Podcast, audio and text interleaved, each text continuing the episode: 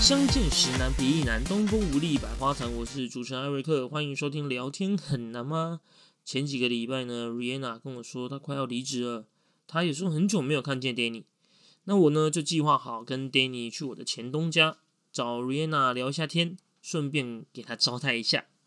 店里面主打的商品呢，除了是小铺小铺的火锅之外，还有一样我很爱的寿喜烧。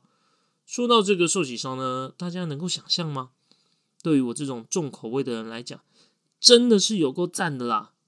但是要在其他地方找到像这间店那么到位的，呃，我还真没遇到过诶。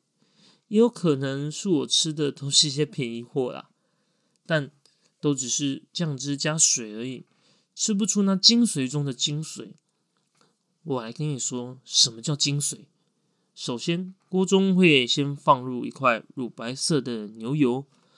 等到它融化之后，再加入蒜苗及洋葱，哇，那交织出的迷人香气，放上了和牛片，不滋不滋的作响，翩翩起舞着。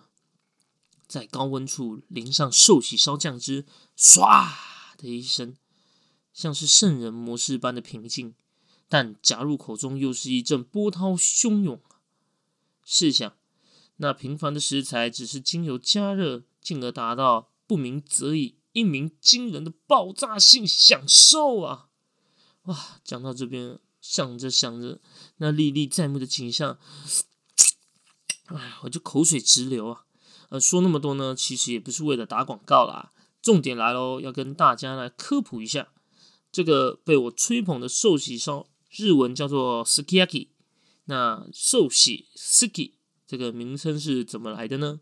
这件事情就要追溯到百年前的日本江户时代，当时呢还没有寿喜烧这个名词的诞生，是那时候的农民用农具作为烹调的器具。哈哈，农具？哦，原来呀，这个寿喜烧的寿喜指的就是那个锄头。不要怀疑你的耳朵跟大脑，确实是农事时用来挖土用的工具。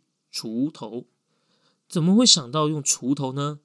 啊，因为农民啊忙翻了，忙完了，哇，他也累了，他也懒得回家再煮了，把豆要咩弄，索性就利用那个金属制的锄头，加热后在上面烤鸡肉啊，跟一些蔬菜等等。那也不知不觉间，才演变成用锅子来吃。吃过寿喜烧的人应该知道，一定会有生鸡蛋沾着吃。但是为什么要这么做呢？一次告诉你，沾蛋汁的说法有两种。第一个呢是说为了让热乎乎的肉片直接降温，但另外一个是说以前的江户人急性子，因为那时候以寿喜烧为首的火锅料理吃法，竟然是将打散的蛋汁在锅中煮成蛋花，但是急性子江户人没有办法等到蛋花煮熟。进而发展出把肉片沾着蛋汁这样的做法。换句话说，原来这看似掏家的吃法，只是急性子演变而来的，并且已经传承延续了一百五十年以上喽。刚才啊有说到煮成蛋花，其实寿喜烧吃到最后，汤底都是剩下的精华，然后会把所有的料捞光，留下浅浅的酱汁。以中低温的火力加热，倒入蛋之后煮至半熟，加上海苔丝及葱花，淋在那饭上，嗯，再度掀起一阵激昂啊，会让人流连忘返，超级下饭。